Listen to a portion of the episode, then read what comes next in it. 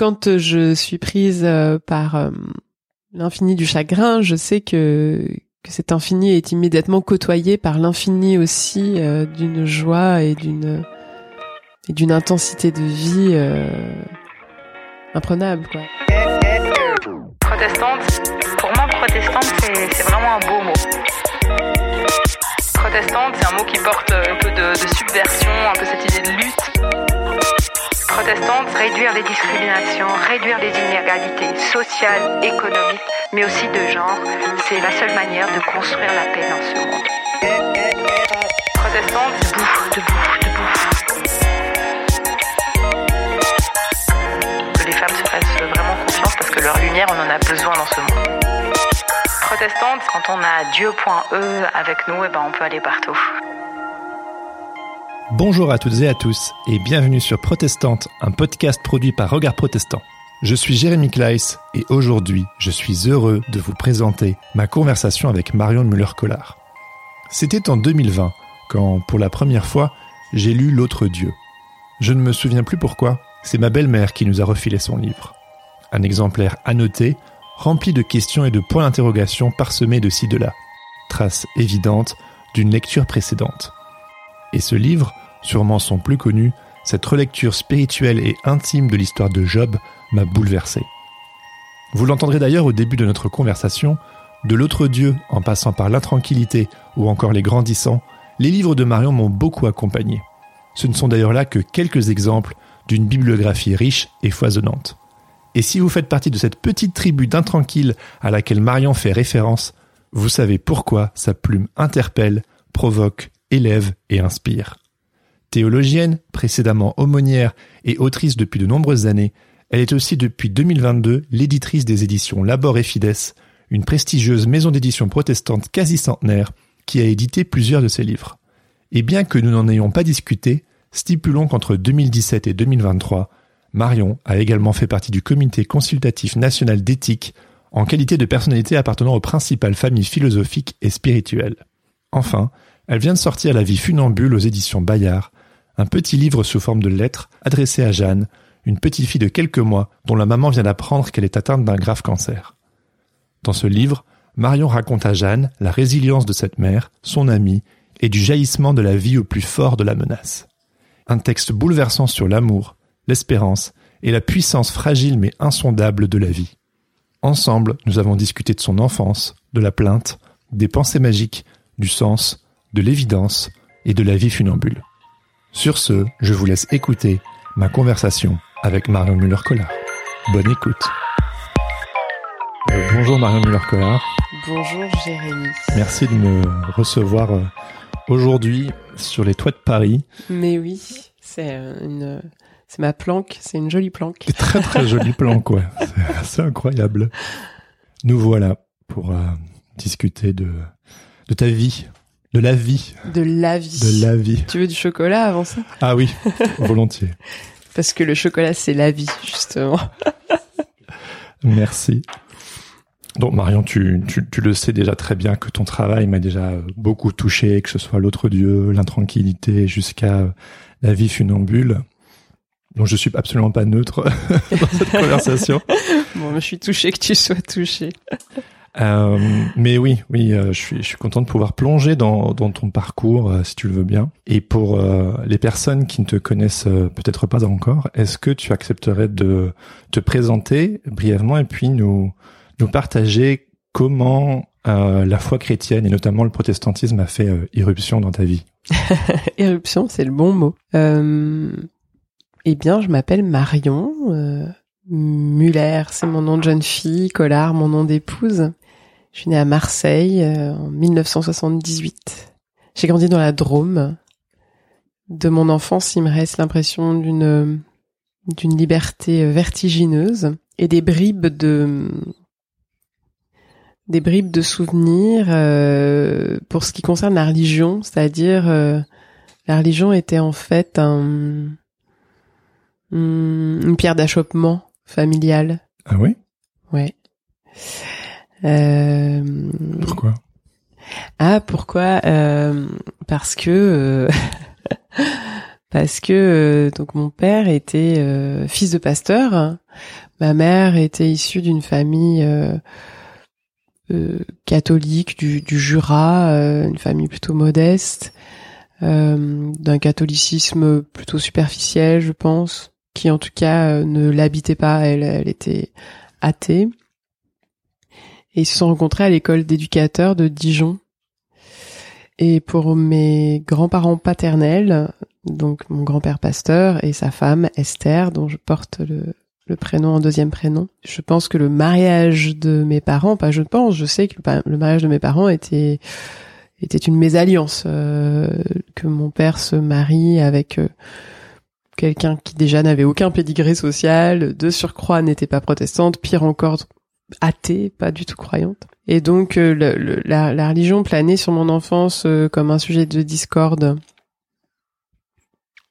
Voilà. Et donc elle n'a pas fait irruption immédiatement. En tout, elle était planante et plutôt comme une chape de plomb, comme quelque chose de qui créait des tensions que j'analysais pas encore quand j'étais petite. Et quand elle faisait irruption de façon plus explicite, euh, c'était pas par son aspect le plus le plus réjouissant, euh, c'était plutôt dans sa version très euh, hmm, surmoïque, on dirait en, psychanalyse, le, surmoi quoi, enfin le surmoi euh, religieux de ma grand-mère qui s'échinait à à essayer de rattraper euh, les, les, défaillances parentales parce que mes parents me donnaient pas vraiment d'éducation religieuse. D'accord. D'où la liberté vertigineuse auquel tu faisais référence. Oui, liberté vertigineuse et puis qui était comme ça de temps en temps euh, à peine bordée parce que c'était des, des incursions euh, ponctuelles et mais féroces de, de cette histoire de Dieu tout à coup ou de Jésus ou de prière ou d'ange ou de qu'est-ce que c'est être pur, qu'est-ce que c'est le bien, qu'est-ce que c'est le mal, qu'est-ce que c'est le péché, puis tout ça, du coup, c'était massif parce que euh, c'était pas dilué dans le quotidien en fait. Quand ça arrivait, c'était séance de rattrapage intensive et c'était lourd et pour moi, c'était euh, c'était un sujet d'inquiétude en fait, d'angoisse et en même temps de fascination. Euh. et puis je voyais que que le problème, c'est que la religion, elle elle était l'élément qui allait euh, qui départageait en fait euh, des gens euh, que j'aimais, enfin, en tout cas qui étaient ceux avec qui je grandissais. Comment ça? Eh bien, c'était c'était l'impossible entente en fait. C'était l'endroit où, où on ne s'entendait pas. C'était peut-être le prétexte hein, d'ailleurs à des mésententes plus profondes, mais en tout cas, ça s'articulait beaucoup autour de autour de ça. Donc j'ai réalisé ça il y a pas si longtemps en fait, en me disant bah oui comment pour répondre par beaucoup de détours euh, à ta question comment la religion fait irruption dans ma vie bah en fait c'est pas une irruption c'est elle est là dès le départ mais elle est là en ligne de basse euh, dans un dans une espèce d'acouphène pénible avec de temps en temps des des des, des sons comme ça plus stridents euh, pas très agréables et du coup, il est à la fois étonnant et pas étonnant que j'ai à un moment donné décidé de m'en emparer, quoi. Oui, c'est drôle. Tu parlais de fascination juste avant, c'est Qu'est-ce qui te fascinait du coup? Parce que le tableau que tu me décris n'a pas l'air très attirant, en tout cas euh, pour la petite fille que tu étais. Non, mais c'est attirant pour s'intéresser à la théologie, en tout cas. Pour devenir chrétien, pas vraiment. Pour s'intéresser à la théologie, certainement. Il y a un élément anthropologique, en fait, qui se dégage d'une expérience familiale et puis qui se retrouve dans plein d'autres expériences. Euh, je pense à l'échelle de la société et, et de l'anthropologie. Et cet élément-là, si on le comprend pas, bah il y a plein de choses qu'on comprend pas. Ça c'est mon c'est mon berceau. Après devenir chrétienne, c'était autre chose parce que euh, c'était un choix à la fois euh, évident pour la génération euh, de mes grands-parents et subversif vis-à-vis de mes propres parents. Pourquoi du coup? Pourquoi subversif? J'aime bien ce mot. Euh, subversif parce que euh, parce qu'en tout cas c'était euh, c'était décrocher un maillon de l'héritage, c'est-à-dire les c'était les faire sauter quoi. C'était c'est évidemment pas si simple que ça, mais c'est-à-dire c'est comme si euh, en fait je je me ralliais à, à la génération encore au-dessus, alors que évidemment la façon dont moi je suis devenue chrétienne, elle est aussi matinée du fait que justement moi je n'ai pas reçu d'éducation religieuse mais j'avais cette ombre planante du grand-père pasteur euh, euh, des cultes petites dans les temples des Cévennes euh, avec cette voix tonitruante du pasteur en chair qui était un très très bon prédicateur, je crois, enfin en tout cas qui faisait forte impression. Et donc voilà, j'ai été, j'ai fait une synthèse un peu, j'imagine. J'ai dû faire quelque chose de l'ordre de la de la synthèse. Et pourquoi je suis devenue chrétienne, ça c'est plus énigmatique. Je me suis intéressée à la religion, ça me paraît normal. L'irruption de la foi, en fait, ce, ce, pari de la foi à un moment donné, en fait, il vient encore de l'extérieur, c'est-à-dire qu'en fait, c'était un pattern qui revenait de façon hasardeuse, si on peut dire, euh, par des rencontres pour le coup qui n'étaient plus euh, familiales. Et donc, euh, euh j'avais des, des, voisins, des amis, des qui étaient bah, notamment quand j'ai quand ensuite on a quitté euh, euh, la petite ville de Cré euh, dans la Drôme pour aller à Valence où j'ai ensuite fait toute la fin de, de mon parcours scolaire jusqu'au bac jusqu'à ce que je parte à Strasbourg. Une de mes voisines qui avait mon âge avait un papa pasteur par hasard. Et il y avait beaucoup de familles protestantes dans cette dans cette rue et puis du coup je voyais en fait là je voyais le quotidien euh, pas dans son version, pas pas dans sa version euh, pathologique en fait. Le quotidien d'une famille pratiquante, croyante, je le connaissais pas en fait, puisque je connaissais que mes grands-parents et que mes parents n'étaient pas, voilà, n'avaient pas constitué une famille euh, croyante, pratiquante.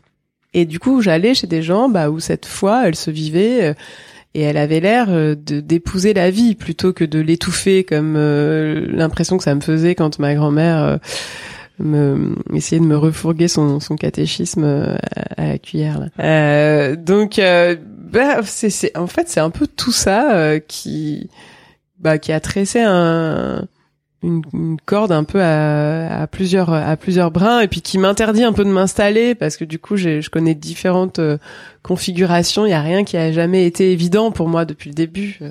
voilà. Mais oui, j'ai été attirée par par des, familles ou quelque chose de, de ce souffle-là de la foi circuler, ce qui n'était pas le cas dans ma famille à moi, dans laquelle je grandissais.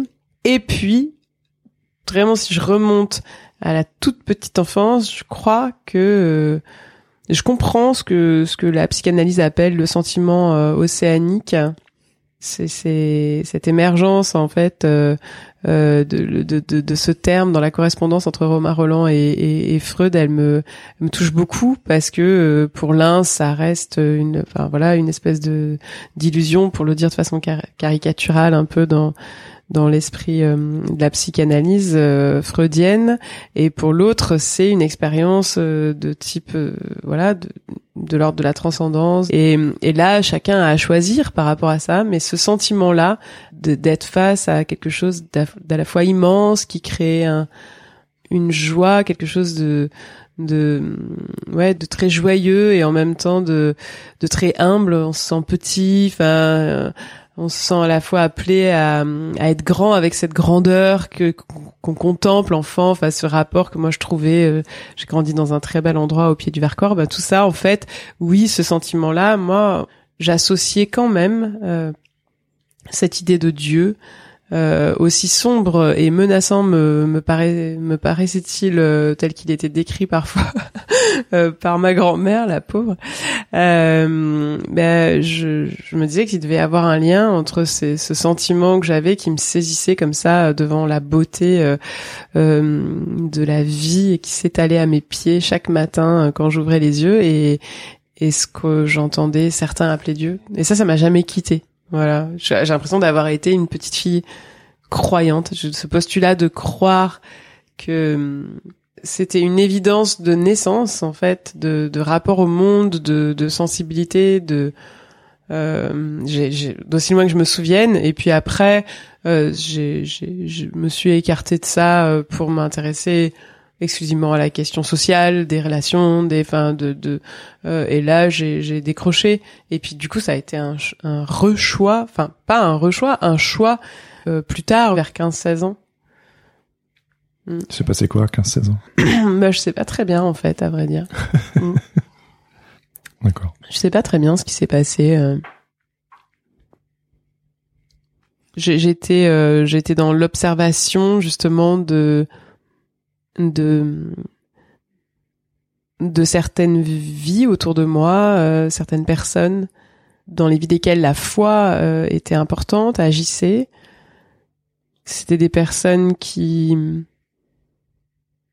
qui me paraissaient fiables et du coup je sentais qu'il y avait un enjeu d'orientation et, et c'est en ça que je peux parler d'un choix j'ai pas eu une épiphanie euh, l'épiphanie je je suis née avec en fait avec ce sentiment là dont que je décrivais tout à l'heure d'enfant mais par rapport à la question du choix d'être chrétienne de, de demander le baptême ce que j'ai fait à 18 ans euh, oui, je crois que c'est vraiment un choix. C'est qu'à un moment donné, voilà, en situation d'incertitude dans laquelle je suis restée, puisque je peux pas euh, récupérer la foi dans la catégorie de la certitude, bah je j'ai posé cette option en fait, et j'aime bien cette idée euh, que peu importe quel sentiment elle peut elle peut susciter en moi au quotidien. C'est un peu comme le mariage, quoi. Le mariage, c'est là parce que justement, on n'est pas fou d'amour tous les jours, quoi. C'est un peu le, groupe électrogène euh,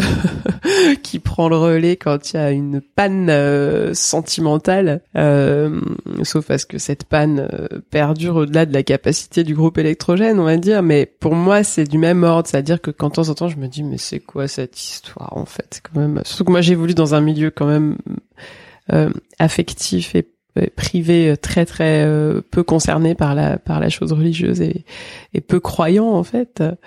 Euh, donc de temps en temps, je suis une bizarrerie, je suis une bizarrerie aux yeux de, ma, la plupart de mes proches, mais j'en deviens presque une à mes propres yeux. Et, et je me dis non mais écoute, t'as fait un choix à un moment donné. voilà. Il y, a, a choix et en même temps il y a tout ce travail autour de l'incertitude qui baigne toute ton toute ton œuvre littéraire aussi et ça baigne ma vie. Hein, oui, voilà. On va le dire clairement. Et du coup, euh, par la suite, tu, tu entreprends des études de théologie à Strasbourg. Mm. Et un an plus tard, euh, quand tu es diplômé, tu pars aussi en Israël, à Jérusalem, si je me trompe pas, pour faire une année de spécialisation. Oui, entre euh, mm, après ce qu'on a appelé à l'époque la maîtrise, quoi, le master 1, entre master 1 et master 2, on dirait aujourd'hui. Et qu'est-ce qui t'a motivé du coup à entreprendre ces études et qu'est-ce que tu en as ressorti? Euh, ce que j'ai retenu de mes études en théologie, que je ferais bien de recommencer à zéro aujourd'hui. C'est vrai. oui, parce que euh, parce que c'est infini, c'est des études infinies, parce que je suis aussi quelqu'un qui a une mauvaise mémoire et donc euh, c'est très frustrant, mais en même temps ça, ça a cet intérêt qu'on peut me redire euh, deux fois la même chose. si ça me passionne, ça me passionnera deux fois autant. Je me lasserai pas. Euh, et que ça commence à dater. Je, j'ai plus de, voilà, moi je suis pas une véritable théologienne. Je suis, j'ai un diplôme, j'ai un doctorat en théologie, mais je suis pas théologienne dans le sens où j'ai pas poursuivi dans la voie académique, donc j'ai pas hmm. entretenu en fait la culture et la recherche. Euh, et ça, c'est une de mes grandes joies en, prenant la direction des éditions Laboratoire, c'est que du coup, je, je reviens à mes premières amours de façon beaucoup plus active. Mais c'est vrai que de temps en temps, surtout que les, les bureaux sont vraiment tout près de la faculté de théologie de Genève, j'ai envie de m'échapper et d'aller d'aller assister à des cours. Euh, j'ai adoré ces études-là et euh, en même temps, j'étais très jeune. J'étais est-ce que j'étais trop jeune? Ça n'a aucun sens de dire ça parce que c'est c'est pas T'avais quel âge On me propose pas de refaire, mais j'avais 18 ans. Ah oui, et euh, et puis je suis arrivée surtout avec un retard de culture euh, de culture euh, biblique et enfin comme j'avais très peu reçu, euh, bah je savais vraiment pas grand chose. Donc c'était très complexant. Hein, je... C'est vrai, ça doit être intéressant aussi d'arriver un peu la bouche en cœur comme ça et de tout découvrir. Mm. Oui, c'était intéressant, mais du coup, c'était, c'était, oui, c'était quand même complexant par rapport à des, des personnes, surtout qu'il y avait, c'est des études que beaucoup de personnes entreprennent euh, en étant plus âgées, donc en ayant déjà toute une réflexion, tout un parcours. Moi, j'étais, euh, ouais, j'avais pris philo option Dieu, quoi. C'était un peu ça mon idée, et euh, et j'avais vraiment tout, tout, tout, tout à apprendre. Et puis encore aujourd'hui, hein, je suis moins forte en en bataille de versets que mon mari qui a pas fait d'études de théologie mais qui est, qui est fils de pasteur. Euh... bataille de versets. Ah oui, les batailles de versets. Hein. Je suis nulle, je retiens jamais. Même le livre de Job, euh, sur lequel j'ai passé trois ans, si on me demande dans quel chapitre euh, Job dit ceci, cela, j'y arrive plus quoi. Ouais. Euh... Oui, t'as consacré ta thèse au livre de Job. Ouais. Et c'est devenu un peu la, la matière première de de ce livre, hein, donc l'autre Dieu, la plainte, la menace et la grâce, qui est probablement un, un de tes livres les plus connus. Et j'aurais aimé te demander, euh, c'est quoi la plainte et comment elle est arrivée euh, dans ta vie? Pourquoi est-ce que tu t'es euh, tu t'es décidé de, de consacrer tout ce travail sur ce personnage et notamment la plainte? Euh,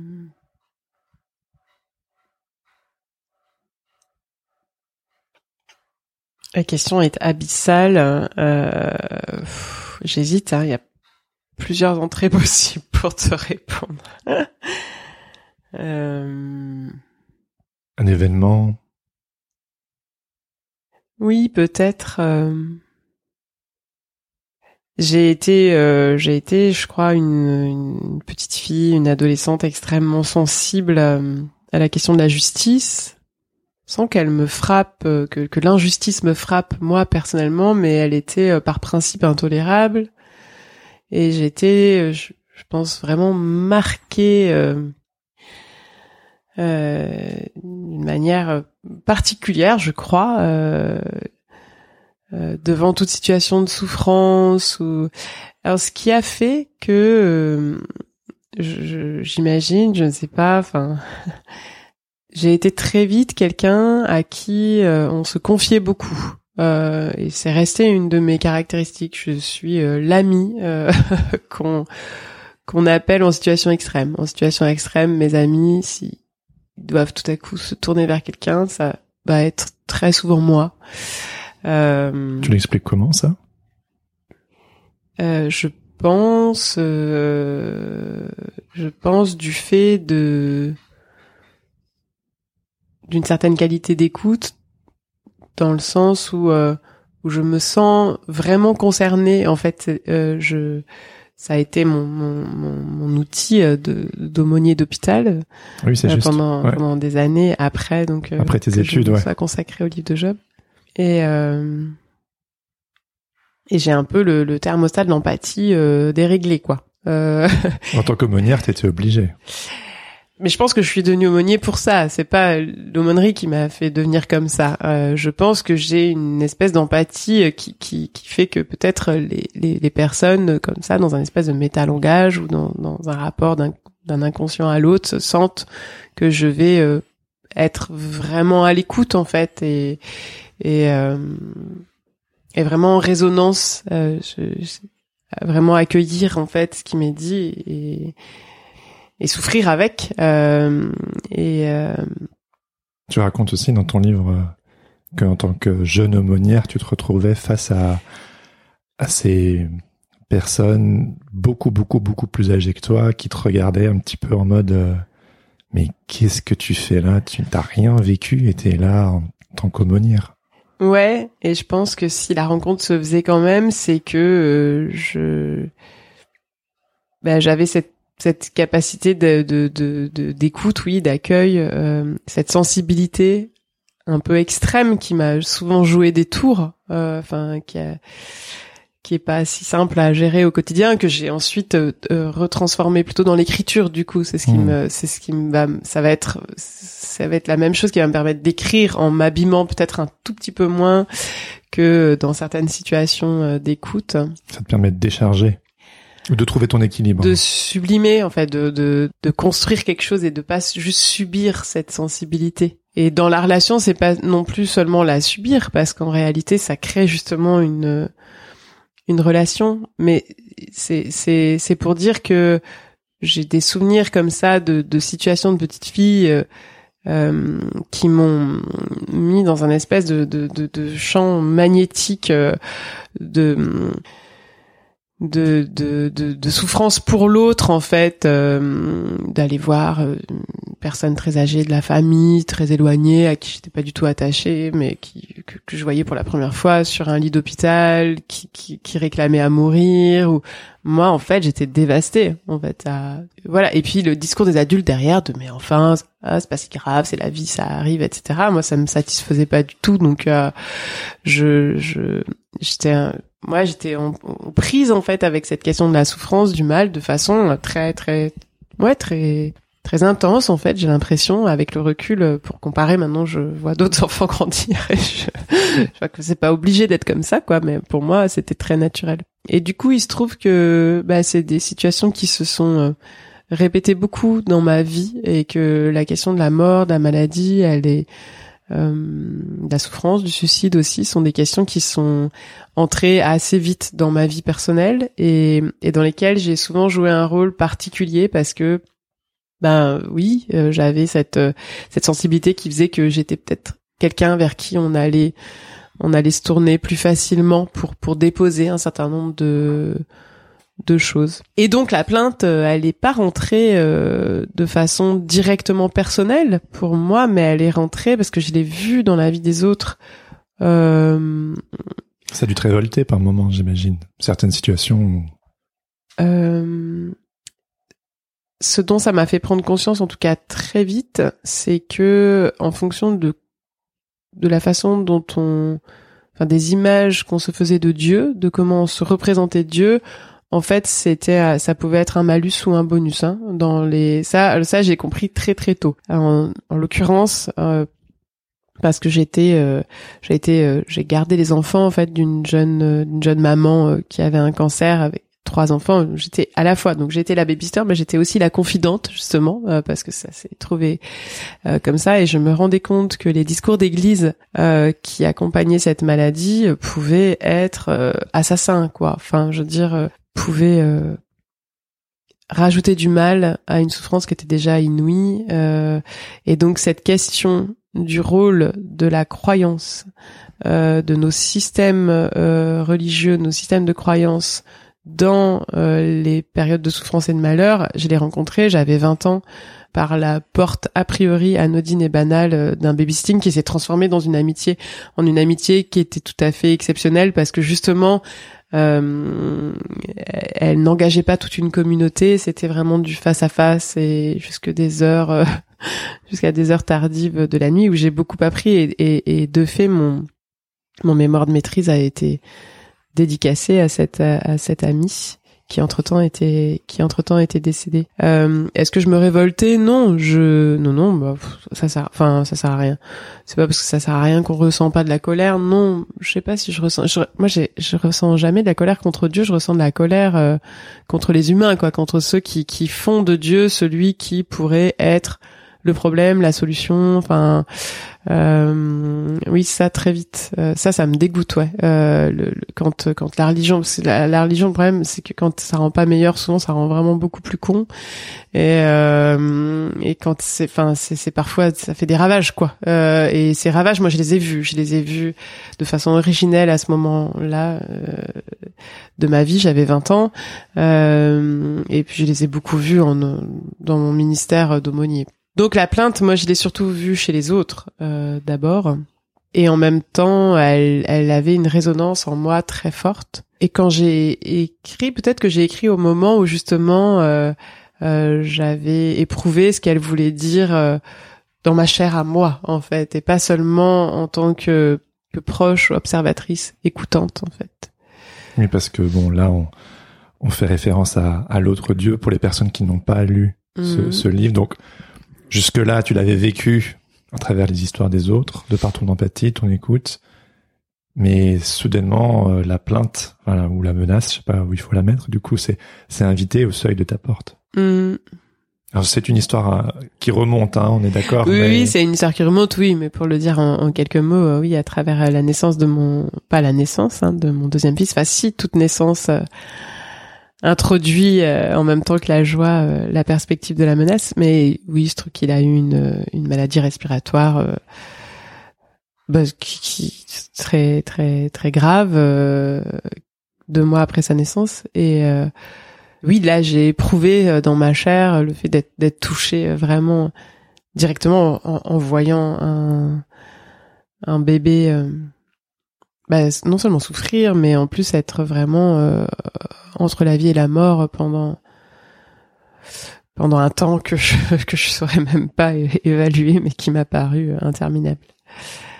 Et donc on dirait que avant cet événement-là, Euh, pour reprendre des termes de ton livre, hein, tu m'excuseras, c'est tu, tu dormais du sommeil du juste et où tu, tu parles aussi, et je trouve ça très intéressant d'un d'un dieu transactionnel. Donc euh, tu, tu fais évidemment des parallèles avec l'histoire de Job, euh, à qui euh, tout se passait bien jusqu'à ce que le malheur s'abatte sur lui, et donc il y a ce pari entre Dieu et Satan. Est-ce que est-ce qu'il te vénère parce que tout va bien ou parce que si tu le mets, si tu lui envoie des tas de malheurs, euh, est-ce qu'il va pas changer son fusil d'épaule Et euh, et là, soudainement, toi, tu es touché toi-même.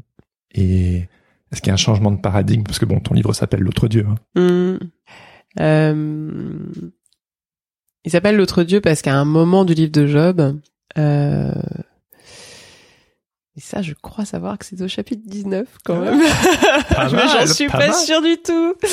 Euh, il y a une espèce de schizophrénie théologique en fait. C'est-à-dire que Job appelle Dieu à être son avocat contre Dieu. Ce fameux, euh, ce fameux passage biblique qui a donné ce cantique euh, Mon Rédempteur est vivant ». Mon Goël en fait, mon, mon avocat. Et, et c'est un passage qui autorise justement à abandonner la euh, la peau morte d'un dieu ancien pour pour euh, pour que pour que renaisse une foi euh, en un dieu qui ne qui ne relève pas des mêmes oui des mêmes caractéristiques en tout cas sur qui n'est pas projeté cette même transaction de piété en échange d'une sécurité existentielle quand quand j'écris et y compris quand euh, j'écris à la première personne, il y a toujours des arrangements euh, chronologiques pour le pour le besoin de de l'histoire en fait. C'est-à-dire que l'histoire domine euh, l'exactitude. C'est le principe du mythe et du récit de tout récit. C'est-à-dire que là, on, cherche, on tourne autour de quelque chose de la une vérité qui domine en fait l'exactitude. Donc je deviens aussi un personnage. Euh, euh, je m'utilise comme personnage. Je sais pas un journal intime. Un journal intime, ça n'a aucun intérêt de le publier. Donc j'ai reconstruit aussi des choses. Je me suis caricaturé moi-même pour euh, pour forcer un peu cette analogie entre Job et moi. Mais disant cela, je crois effectivement que cette expérience m'a fait en fait aller à des endroits de de moi qui était plus de l'ordre de la pensée magique que de la foi, je dirais. Euh, c'est quoi la pensée magique? La pensée magique, euh, c'est euh, bah, c'est une forme. Finalement, oui, c'est c'est une, une croyance comme une autre, mais c'est cette espèce de sentiment. Enfin, ça crée un sentiment de protection euh, illusoire, mais dont on a bien besoin pour s'aventurer justement euh, dans nos pas euh, quotidiens précaires de mortels. Alors, quand on est enfant, on se dit bah tiens, si je si je marche que sur les lignes blanches du passage piéton. Euh, je réussirai ma dictée quoi. Bon et, et je crois que c'est quelque chose qui perdure de façon beaucoup plus sourde et plus enfouie et plus inconsciente chez moi, par exemple, je pense que euh, la pensée magique, elle était que au 21e siècle, un bébé meurt pas d'un virus respiratoire, quoi, en France, en fait. J'ai été sidérée. Moi, je dirais ce qui m'a déçu dans cette histoire, ce qui m'a retourné comme une crêpe, c'est pas tellement que Dieu intervienne pas, euh, c'est c'est la médecine. Moi, j'avais ça, ça a été aussi un, vrai un vrai objet de réflexion pendant mon travail de doctorat, c'est le transfert du paradigme de toute puissance de Dieu vers les institutions. C'était, on n'était pas très loin de l'affaire d'Outreau, par exemple, et on était outré qu'il ait pu avoir une erreur judiciaire, comme si en fait une institution humaine pouvait être omnisciente et toute puissante. Et moi, je croyais un peu ça de la médecine. C'est bien quand mon fils euh, est tombé malade et ça a été la dégringolade a été rapide. Hein. on est passé très vite euh, du tout va bien à tout va très très mal. C'était incroyable. Euh, et donc c'est là où, où, nos croyances, en fait, elles, euh, elles dépassent largement le champ de la, de la théologie. Euh, elles se, elles se retraduisent et je crois d'ailleurs que c'est un des gros malentendus de la sécularisation, c'est-à-dire que c'est l'effondrement des religions instituées, ça c'est sûr, euh, mais c'est pas du tout euh, la fin de la croyance et du religieux. Sauf qu'on se rend pas compte qu'on croit. Moi, je savais que je croyais en Dieu. Je savais aussi que je ne croyais pas en un Dieu euh, euh dans le premier dieu de Job, celui qui allait me protéger d'un enclos sous prétexte que euh, j'avais demandé le baptême un jour. Par contre, je voyais pas toutes les autres choses que je croyais. C'est-à-dire qu'un bébé euh, meurt pas en France au XXIe siècle euh, d'un virus respiratoire. Voilà. Et et plein d'autres superstitions quasiment impossibles à dénicher, puis que j'ai vachement observé autour de moi pendant cette expérience. Jusqu'à dire des choses aberrantes, entendre des choses aberrantes, mais qui étaient aussi un aveu de justement de ce que tu appelé peut-être tout à l'heure la révolte, qui sait pas comment s'exprimer, ou le chagrin, ou le mais je me souviens d'un médecin euh, qui m'avait dit ah c'est pas juste que ça vous arrive à vous vous êtes une très bonne mère. Et c'est c'est je trouve ça dingue comme remarque. C'est touchant c'est très très gentil euh, mais ça pouvait difficilement être d'un quelconque réconfort sur le plan existentiel. Parce que ça saurait si euh, si euh, les enfants qui tombent malades sont que les enfants des mauvaises mères enfin je veux dire en outre, je ne suis pas sûre d'avoir été une très très bonne mère, mais je veux dire, voilà. Et je voyais en fait tout tout mon entourage, de la boulangère euh, jusqu'au pédiatre, euh, jusqu'au jusqu'à mes parents, se débattre avec euh, la question du sens, quoi. Ah oui. Ça c'est la grande question. Bah ouais, c'est la grande question. Ne nous précipitons pas pour y répondre. Bah allons-y. Du coup, ne nous précipitons pas. Pourquoi le sens pourquoi euh, ce, toute cette crispation autour de... Ben parce que je crois, euh, et c'est quelque chose que là je reprends plutôt dans la vie funambule, mon, mon éditeur, euh, je l'ai entendu parler de ce livre en disant c'est finalement c'est la suite de l'autre Dieu et, ah bah, et sur le coup j'étais un peu bah oui ouais j'étais un peu bah alors oui mais ça saute aux yeux de tout le monde sauf de celle qui l'écrit. Mais il y a beaucoup de temps qui s'est passé entre les deux livres donc oui, oui, mais c'est, c'est, c'est, une vraie grâce hein, d'avoir les regards, ces regards extérieurs qui nous révèlent euh, ce qu'on ne voit pas de, de sa propre, de, de, ses propres élans et de ses propres continuités. Mais euh, oui, cette question du, du sens, je pense en fait justement qu'elle est, qu'elle est, euh, elle est captive aussi d'une volonté de maîtrise. Ce qui est vertigineux dans nos existences, c'est tout ce qu'on ne maîtrise pas. Et on est quand même des pauvres petites choses très angoissées. Alors moi en particulier peut-être. Tu, tu le dis souvent ça, hein, que tu es une grande angoissée. Oui, je suis une grande angoissée. Oui, je vais pas faire semblant. Euh. J'ai pas de raison de. Enfin voilà, je crée ma petite communauté euh, d'un tranquille. On se reconnaît entre nous, on est content. ouais. euh, mais c'est c'est vrai que je vois bien la tentation et les tentatives de border les incertitudes avec tout ce qu'elles comportent de menaces justement par des systèmes. C'est exactement ça le livre de Job, c'est-à-dire il y a un système, il est très simple, c'est le système rétributif. Tu vas euh, au culte euh, le dimanche euh, et tes enfants ne tomberont pas malades ou, ne se feront pas écraser en allant à l'école. Ça, j'avais entendu ça aussi une fois. Bon, ça, on est sorti de cette caricature-là, plus ou moins d'ailleurs, je pense en plus. Mais on bricole plein d'autres trucs, quoi. Et du coup, ben, euh, ce qui fait sens, c'est ce qui vient corroborer les systèmes qu'on a bricolés pour essayer de contenir l'imprévisibilité de nos vies, quoi. C'est ça, oui. Bon, après, il arrive des moments où l'imprévisibilité, c'est notre seule chance. Et c'est ce que je raconte dans la vie funambule. Il y a des moments extrêmes où, en fait, l'imprévisible nous fait peur quand tout va bien, parce qu'on se dit tout va bien. Donc, euh, l'imprévisible va être un, facteur de, déstabilisation de ce tout va bien. Mais quand la situation, quand la menace est aussi aussi forte que ce qu'elle peut l'être parfois dans nos vies, euh, bah, l'imprévisibilité c'est peut-être notre chance quoi. Et donc dans ce cas, il faut arriver de vivre. ouais, c'est ça. Il faut arriver à sortir de cette question du sens qui a été capté par une adéquation entre euh, mes systèmes et la vie. Et l'adéquation entre système et la vie, elle marche pendant un certain temps. Pour Job, elle a marché assez assez longtemps en fait. Tant que le chaos ne, ne vient rien démentir, on peut croire que c'est, on est tous un peu statisticiens malgré nous. Hein, nos cerveaux, on observe, on se dit tiens euh, j'ai fait telle prière euh, pendant 30 euh, ans tous les jours et il m'est pas arrivé de malheur, donc il ne m'est pas arrivé de malheur parce que j'ai fait cette prière à ce Dieu-là pendant 30 ans. Bon, voilà. Après, c'est la, Puis la réalité vient foutre le bordel. Ouais, ben pas toujours. Moi, je trouve toujours, que ouais. voilà, j'ai fait métier pendant pendant pendant une dizaine d'années en étant aumônier d'hôpital de d'observer qu'est-ce qui se passe quand la réalité vient foutre le bordel, comme tu dis. Et en plus de ça, je l'ai je l'ai vécu à titre personnel, je l'ai re- et je l'ai revécu. euh, voilà, je le vis euh, plus souvent qu'à mon tour. Voilà. On fait euh, allusion donc à la vie funambule qui vient de sortir. Euh, mais de quoi ça parle? Parce que peut-être que certains auditoristes n'ont pas le contexte de de quoi parle cette euh, a priori suite de l'autre Dieu. Euh, alors, euh, ça, à qui ça parle surtout?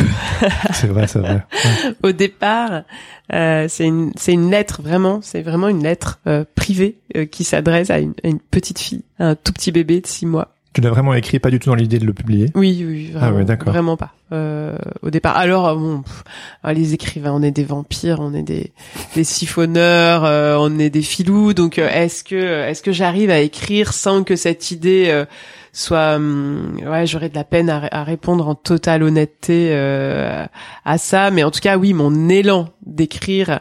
Euh, c'est c'est un élan c'est un élan vital déjà à ce moment-là euh, Qu'est-ce qui se passe? Pourquoi? Qu'est-ce qui se passe? Il se passe que euh, une de mes très proches amies, euh, euh, jeune amie, ma première amie plus jeune que moi, donc qui me faisait aussi découvrir des sentiments d'amitié tout à fait particuliers, euh, enceinte, voilà. Avait célébré euh, un très beau mariage, très très heureux ensuite d'apprendre cette euh, cette grossesse. En fait, a eu un diagnostic euh, d'un cancer très agressif alors qu'elle était enceinte de cinq mois. Et on a traversé ensuite, elle a traversé absolument toute seule d'une certaine manière, mais beaucoup euh, son, son, son époux en premier lieu, ses parents, ses frères et sœurs, ses, ses, ses amis proches. Enfin voilà, il y a euh, cette euh, l'année qui a suivi a été un peu euh, sur le fil en fait de, de cette vie. euh, euh, funambule au milieu de laquelle euh, ben euh, la petite Jeanne est née et, euh, et Jeanne a été baptisée euh, en septembre 2022 et à l'approche de ce baptême j'ai j'ai ressenti euh, le, besoin de de lui écrire c'est ce que je dis au, au début de cette lettre je sais pas faire grand chose d'autre moi euh, et donc c'était c'était mon c'était ce que je voulais lui c'était des mots en fait que je voulais lui donner pour son baptême et des mots qui qui étaient en fait le balancier euh, le seul balancier qui était possible pour moi en tout cas euh, sur ce fil funambule de la vie de sa maman.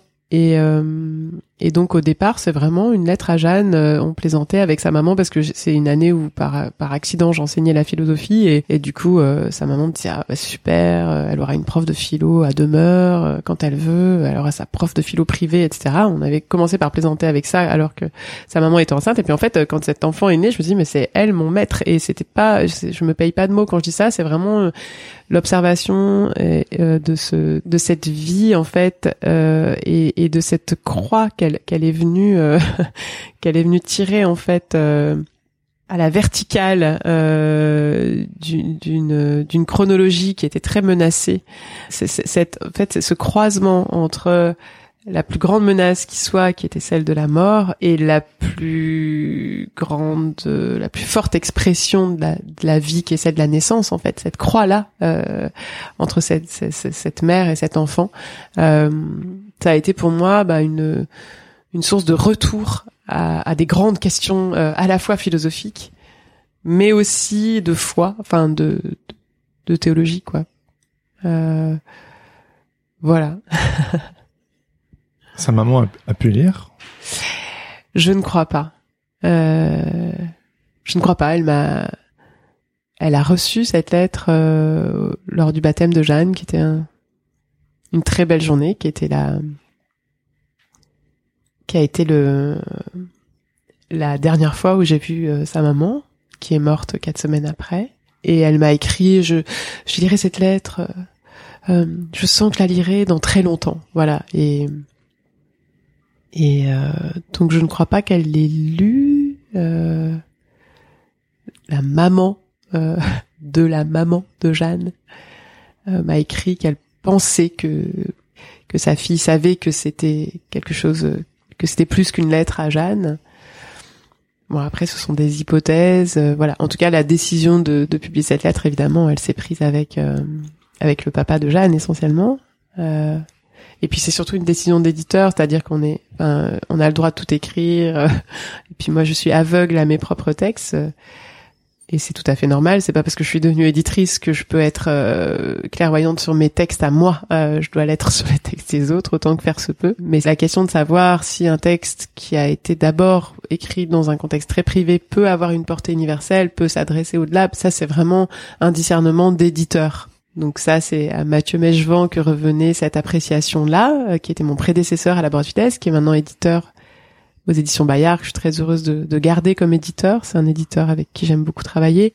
Donc cette question-là lui revenait et la question de, de est-ce que du consentement à ce que ce cadeau fait à Jeanne devienne un livre pour d'autres, ça, ça, ça revenait au, au, papa de Jeanne selon moi et donc ça a été une discussion qu'il a aussi choisi que le prénom de Jeanne euh, soit maintenu et puis euh, voilà on a créé une association euh, que la maman de Jeanne voulait créer euh, avant sa mort euh, pour développer la vie culturelle de, de la région dans laquelle Jeanne grandit. Et c'est à cette association que sont reversés euh, les droits d'auteur. Voilà. Qu'est-ce que ce livre vient dire de toi? Euh, Il vient dire de moi euh, que je ne sais vraiment pas faire grand-chose d'autre dans la vie que de de m'appuyer sur les mots. Vraiment. C'est créer du sens pour toi. Eh bien, si c'est créer du sens, alors c'est pas créer du sens au sens où on entend le mot sens. c'est compliqué cette phrase. C'est-à-dire pas au sens d'une explication. Euh, si le sens c'est continuer à tirer un fil qui nous permet de dompter les vertiges de nos vies, oui. Si le sens inclut la question de la de la sensation, la sensualité, de la sensibilité, alors oui. Moi, quand je l'ai lu, tout de suite, ces sujets euh, de la maladie, la mort, la maternité, tout de suite, c'est venu en écho avec euh, avec l'autre Dieu et puis cette intranquillité à laquelle tu as fait référence euh, tout à l'heure. Est-ce qu'on pourrait dire au final que ce thème-là, c'est un peu tes obsessions? Moi, je trouve que c'est la vie qui est obsédée par ces thèmes-là. je suis désolée. non, ce qui me, ce qui me laisse euh, songeuse, c'est qu'effectivement, ce sont des, ce sont pas des thèmes pour moi, je crois pas, mais c'est des, c'est des, c'est des vécus en fait. Euh, qui reviennent souvent dans ma vie et je suis forcée de constater que euh, on n'est pas tous égaux face à ça et et qu'il se trouve que pour ma part je, je ma vie euh, je sais pas je suis je suis à peu près à mi-vie là j'ai 45 ans bah elle est elle est déjà euh, marquée de beaucoup beaucoup de de de deuil en tout cas ça c'est sûr. Et il faut bien se débrouiller du coup enfin voilà euh, c'est et effectivement je sais je j'ai besoin des j'ai ce c'est ce que c'est ce que j'écris à Jeanne en fait. C'est moi je pense que ce qui me permet de de traverser c'est c'est c'est la littérature. Et et pour moi la je veux dire la Bible c'est une littérature qui est consacrée à ces thèmes-là en fait. C'est pas moi qui suis obsédée par ça, c'est c'est mon. C'est la vie qui nous force à. Ben moi je crois, ouais, voilà, et, et c'est vrai qu'après euh, c'est si je si je regarde, euh, je m'en excuse presque en fait auprès de cet enfant, la pauvre. Ça va être compliqué. Euh. De. Euh, bah déjà, faudrait qu'elle apprenne à lire parce qu'elle a 18 mois aujourd'hui. Donc euh, voilà, bon. Mais c'est un, c'est un petit livre Et euh, voilà, c'est, ce que j'écris plutôt vers la fin du texte. On, on raconte Jeanne, c'est un art d'humain et c'est celui que j'ai choisi. Tout ne tient pas dans le fil de l'histoire, mais raconter laisse entendre. Laisse entendre que pendant que l'histoire se déroule, il y a, vers le haut, vers le bas, quelque chose sans histoire, qui est notre paix, notre trésor, notre infinie liberté notre plus grand repos. Voilà, et c'est ben moi je sais pas je sais pas comment traverser euh, ma vie funambule euh, autrement que qu'en racontant. Tu viens de lire un petit extrait de ton livre. Moi, j'ai j'ai deux extraits que j'aimerais, si tu veux bien, euh, lire et puis si tu peux commenter. Donc le premier, il est là. Ah, tu veux que ce soit moi qui lise Ouais, autant Mhm. que l'autrice elle-même lit son propre livre. Je sais pas. Tu veux que je le fasse? Ouais, allez, vas-y, lis-le toi. L'incertitude fait de nous des vulnérables permanents. C'est pour cela que nous connaissons tous, à un moment ou à un autre de nos vies, la tentation d'abolir l'incertitude. On aimerait un peu de terre ferme sous nos pieds et un abri sur nos têtes. Mais là où nous sommes aujourd'hui, Jeanne, c'est le large, les eaux profondes. Ta maman est une excellente nageuse. Cette dernière phrase. Euh, ça revient à ce, à- à ce que je disais tout à l'heure, c'est que si le sens ne se comprend que euh, comme une direction visant à abolir l'incertitude, euh, il va finir par nous jouer des tours.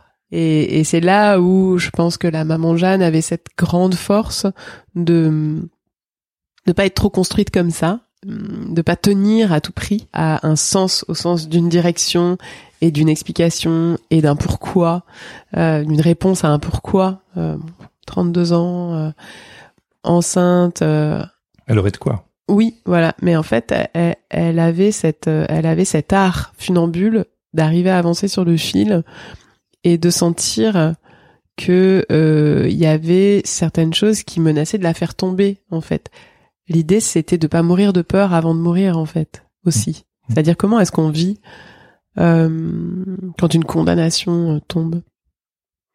Et ça, c'est bon, ça, ça force encore aujourd'hui mon admiration, la façon dont dont elle a pu se délester de toute parole, de toute question, de toute culture, parce que c'est toute une culture aussi hein, qui nous prend en fait dans sa toile du pourquoi, de l'explication, de du bon conseil, de du déni, de plein de choses. Enfin, euh, comment elle a pu en fait lâcher tout ça pour euh, pour tenir au fil qui lui permettait en fait euh, de continuer à vivre et à être pleinement vivante aucun de nous ne l'a connue autrement que vivante en fait.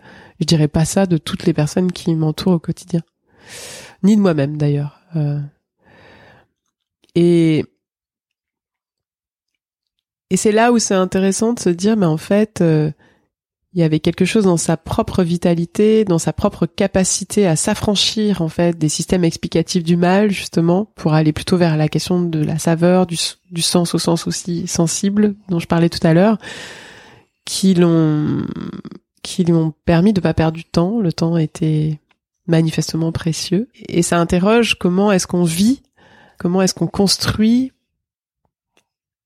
comment est-ce qu'on crée des, des, des couches comme ça de des strates en fait de de, de culture, voilà, qui peuvent euh, le jour où euh, comment tu disais tout à l'heure euh, où euh, Foutre le bordel? Ouais, le jour où quelque chose arrive qui fout le bordel, euh, bah, qu'on puisse en fait se, se, tenir debout euh, et qu'il n'y ait pas un effondrement de tout, tout notre rapport aux autres, au monde, à la vie, à Dieu. À, euh, et elle, elle a eu cette, euh, je crois que c'était quelqu'un tellement libre en amont que en fait ça, ça lui a permis vraiment de d'avancer avec beaucoup de grâce euh, dans cette euh, dans cet art euh, funambule. Mais c'est ça qui m'a beaucoup euh, touché et, euh, j'ose le dire, aidé en lisant ton travail, notamment l'autre Dieu. C'est que moi, je suis typiquement le client du pourquoi obsessionnel qui tourne littéralement en rond euh, pour chercher la raison, la cause, euh, et qui n'arrive pas à endormir. Et en fait, l'autre Dieu que j'ai lu il y a plusieurs années déjà, je peux pas, 4-5 ans, euh, ça a été une déflagration de d'accueillir cette incertitude, ce chaos, et d'apprendre à l'intégrer comme d'intégrer la la menace, euh, d'accueillir sa propre la plainte, de d'accueillir la menace, de pas forcément toujours essayer de chercher du sens.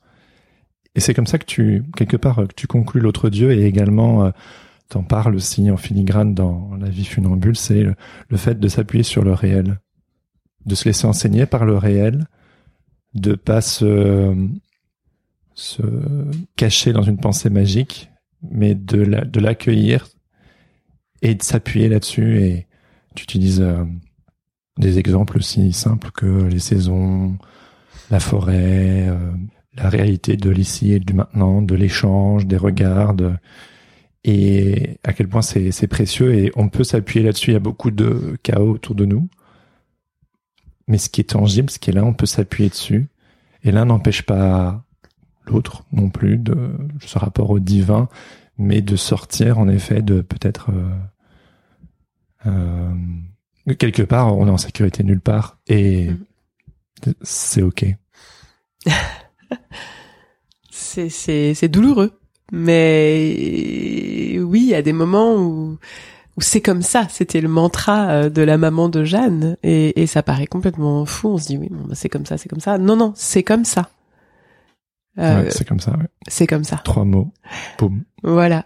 Et, et, et je repense à ce que tu disais au début euh, de, de de ce que tu viens de dire là, c'est toi que tu tu étais le parfait candidat au, au pourquoi incessant, mais il me semble, euh, connaissant un peu ton, ton ton histoire, que c'est aussi ce pourquoi il vient en fait cogner sur une incohérence en fait. Il vient il vient lever une incohérence dans le système, c'est-à-dire que quand ton système de sécurité euh, il, il tient pas.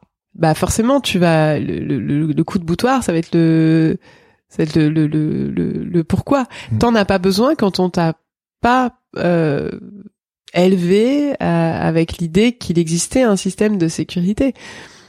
Et du coup, ben tu peux accéder au c'est comme ça et donc à ta propre vitalité de façon beaucoup plus immédiate quand tout à coup euh, la menace elle est absolument euh, flagrante.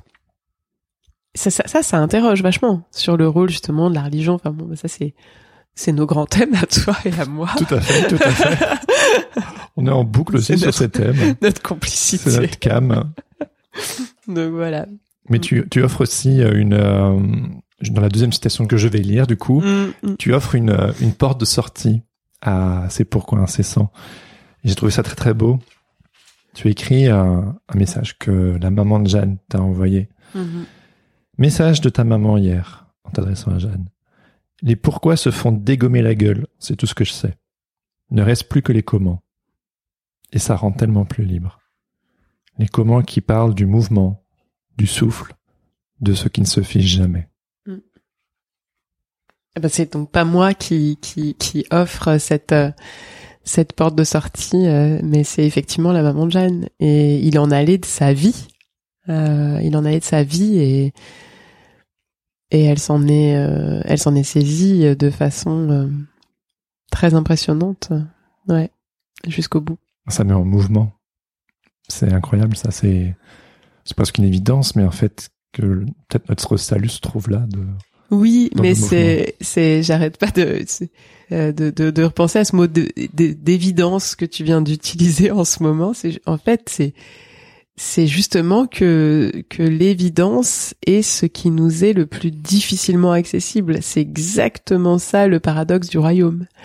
Et euh, et, et, et en fin de compte, il y avait quelque chose de l'évidence, des, des espèces de jaillissements, de fulgurances. On a beaucoup, beaucoup ri aussi de, de, de moments d'évidence comme ça, mais, mais justement, c'était tellement évident que ça nous était inaccessible.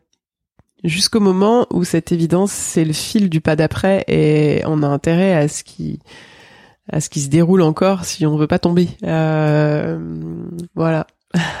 C'est quoi le royaume pour toi? Mais c'est exactement ça, en fait. C'est l'évidence la plus difficile d'accès qui soit. Et c'est euh,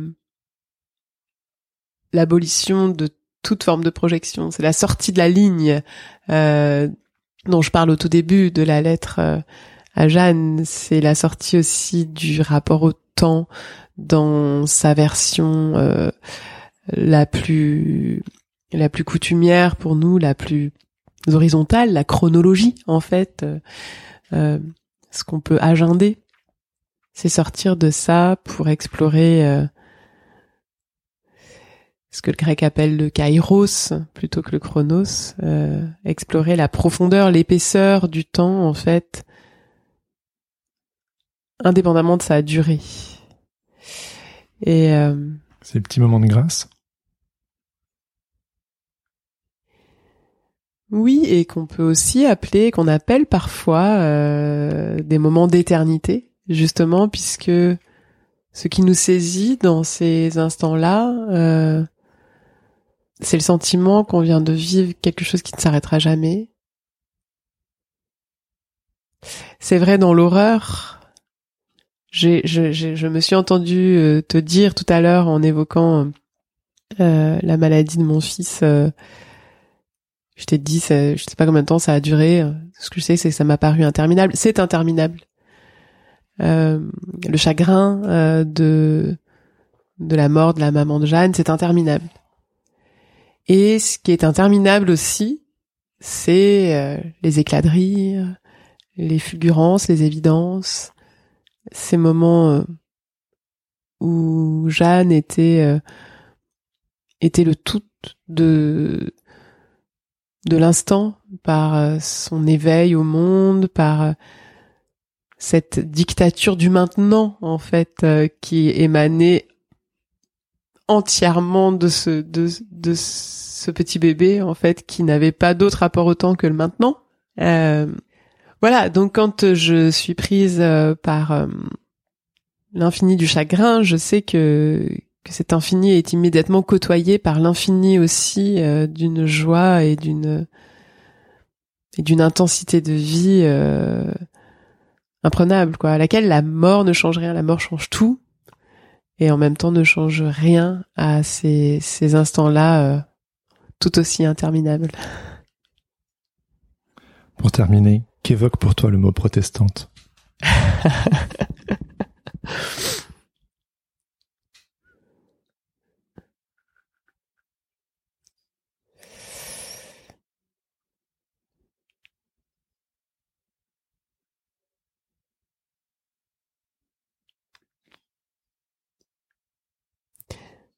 C'est euh,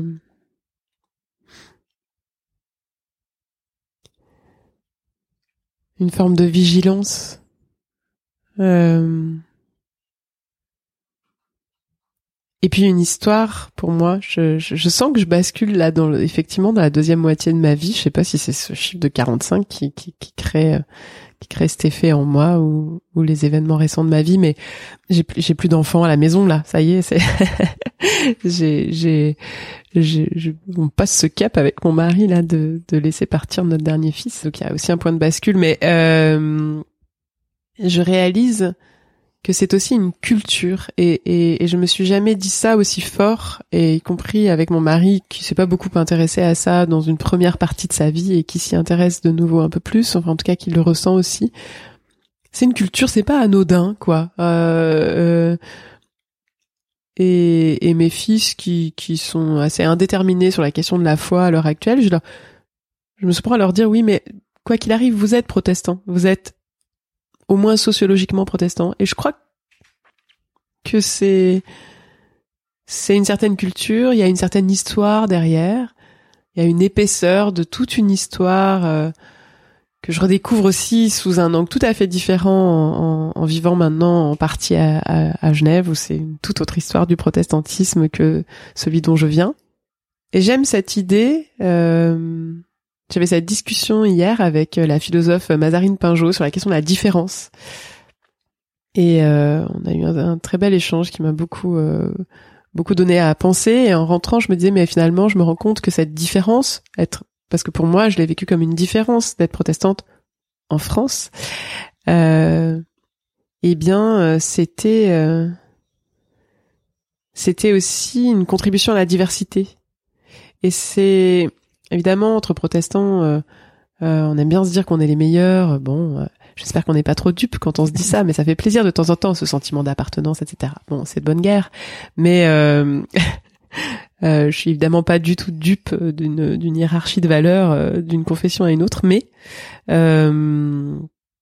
Mais ce qui m'importe, c'est notre participation à la diversité, et je serais triste que le protestantisme disparaisse au même titre que que je suis triste de, de, de voir des, des, des espèces d'insectes ou d'oiseaux disparaître. Quoi.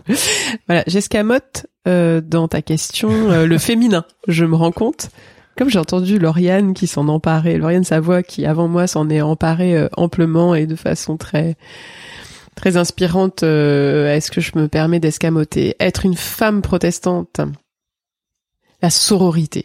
Voilà, j'ai envie de dire ça. Alors, quelque chose de la sororité. Magnifique. Merci beaucoup Marion. Merci à toi. C'était ma conversation avec Marion Muller-Collard. Un grand merci à Marion pour son temps, sa gentillesse et son attention. Si son témoignage vous a touché, n'hésitez pas à le lui dire. Vous pouvez également vous procurer l'un de ses livres, parmi ceux mentionnés notés L'autre Dieu, L'intranquillité et la vie funambule, qui vient de sortir aux éditions Bayard. Ce podcast est produit par Regard Protestant, qui propose chaque jour un regard sur l'actualité vue par les médias protestants. Pour en savoir plus, visitez www.regardprotestant.com. Si cet épisode vous a plu, n'hésitez pas à le partager avec vos amis, à mettre 5 étoiles sur Apple Podcast ou à laisser un commentaire sur Spotify. Ça aide vraiment le podcast à se faire connaître de plus en plus. Vous pouvez également m'écrire pour me faire part de vos retours ou me faire des suggestions d'invités sur le compte Instagram at protestante-du-bas podcast. Vous retrouverez toutes les informations dans les notes de cet épisode. Je termine en remerciant Laurent Bazar pour l'habillage sonore de ce podcast. Sur ce, je vous donne rendez-vous dans deux semaines pour un nouvel épisode. En attendant, bonne semaine à toutes et à tous. Ciao ciao